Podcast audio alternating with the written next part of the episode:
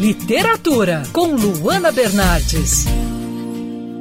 Imagine fazer uma ligação por engano e do outro lado da linha quem atende é alguém muito famoso. Na verdade, não só muito famoso, você está em uma ligação com ninguém menos que Albert Einstein. Assim começa o livro Aqui Quem Fala é Albert Einstein, do R.J. Gadney, trabalho que mistura romance e biografia para contar a história do maior gênio da nossa época.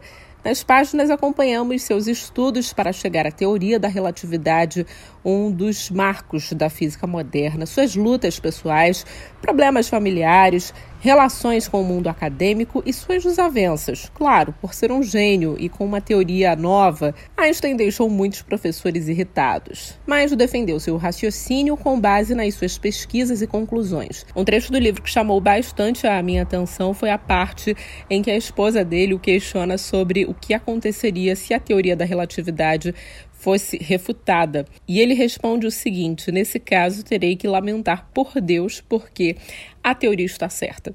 Acho que uma resposta como essa mostra a convicção de um gênio sobre suas pesquisas, não é mesmo?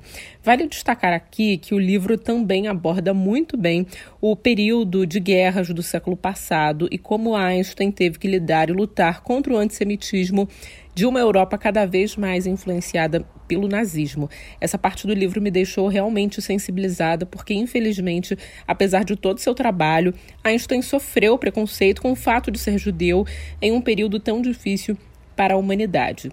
Aqui quem fala é Albert Einstein, foi publicado esse ano aqui no Brasil pela editora Intrínseca. O livro foi lançado em 2018, um pouco depois da morte do autor, o RJ Gadney. Eu sou a Luana Bernardes e você pode ouvir mais da coluna de literatura acessando o site bandnewsfmrio.com.br clicando em colunistas. Você também pode acompanhar as minhas leituras pelo Instagram, Bernardes Luana, Luana com dois N's. Quer ouvir essa coluna novamente? É só procurar nas plataformas de streaming de áudio. Conheça mais dos podcasts da Band News FM Rio.